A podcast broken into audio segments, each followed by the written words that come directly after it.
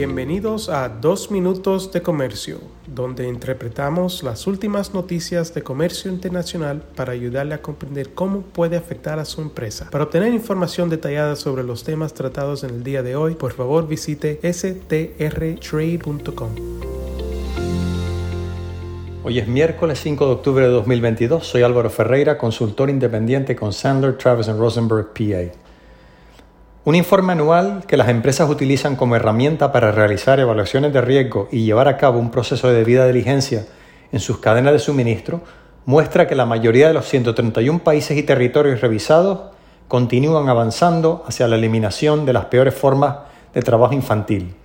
Hacerlo es uno de los criterios de elegibilidad para los beneficios comerciales bajo el Sistema Generalizado de Preferencias, la Ley de Asociación Comercial de la Cuenca del Caribe, conocida como el CBTPA, y la Ley de Oportunidades y Crecimiento Africano, conocida como el AGOA.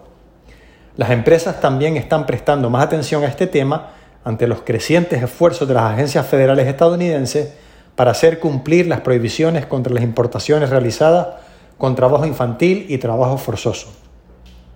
Este informe anual de la Oficina de Asuntos Laborales Internacionales del Departamento de Trabajo evalúa anualmente si un país ha logrado avances significativos, avances moderados, avances mínimos o avances nulos en la eliminación de las peores formas de trabajo infantil.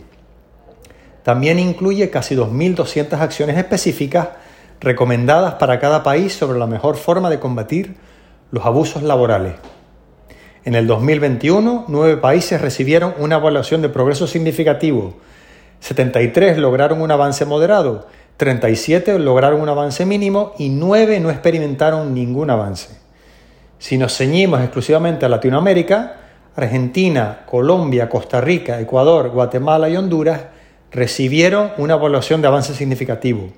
Y Guatemala y Honduras ascendieron en el escalafón en el 2021 comparado con el 2020. Brasil, Chile, El Salvador, México, Panamá, Paraguay, Perú y la República Dominicana recibieron una evaluación de progreso moderado, aunque México y Perú cayeron del escalafón más alto en el 2021. Bolivia y Nicaragua, por su parte, y en este segmento también podríamos mencionar Haití, registraron avances mínimos y Bolivia y Haití cayeron del escalafón anterior en el 2021. El informe también resalta varias acciones implementadas con el fin de prevenir el trabajo infantil. Menciona, por ejemplo, cómo Brasil revisó drásticamente su pacto federal para la erradicación del trabajo forzoso para permitir la inclusión de 5.000 municipios a lo largo del país. Ecuador, en el marco de su plan de acción contra la trata de personas, realizó capacitaciones sobre la identificación y atención de las víctimas de trata además de enjuiciamiento. Y este, estas capacitaciones fueron para inspectores de trabajo, fiscales y policías, entre otras personas interesadas. Guatemala, por su parte, firmó un acuerdo de cooperación con los gobiernos de El Salvador y Honduras para fortalecer acciones y esfuerzos contra la trata de personas. Y la Comisión Nacional para la Erradicación Gradual y Progresiva del Trabajo Infantil de Honduras aprobó la hoja de ruta 2021-2025 para la erradicación del trabajo infantil. Además de ser moralmente repudiables, las prácticas de trabajo infantil y trabajo forzoso están recibiendo una atención creciente no solo por parte de las autoridades estadounidenses, sino también por parte de las autoridades de varios otros países y regiones, sobre todo de economías desarrolladas como la Unión Europea, el Reino Unido, Canadá y Australia. Y en Sandler, Travis Rosenberg seguiremos informándoles en los próximos meses sobre acontecimientos de especial interés en este área de tanta importancia. Reciban de mi parte un muy cordial saludo.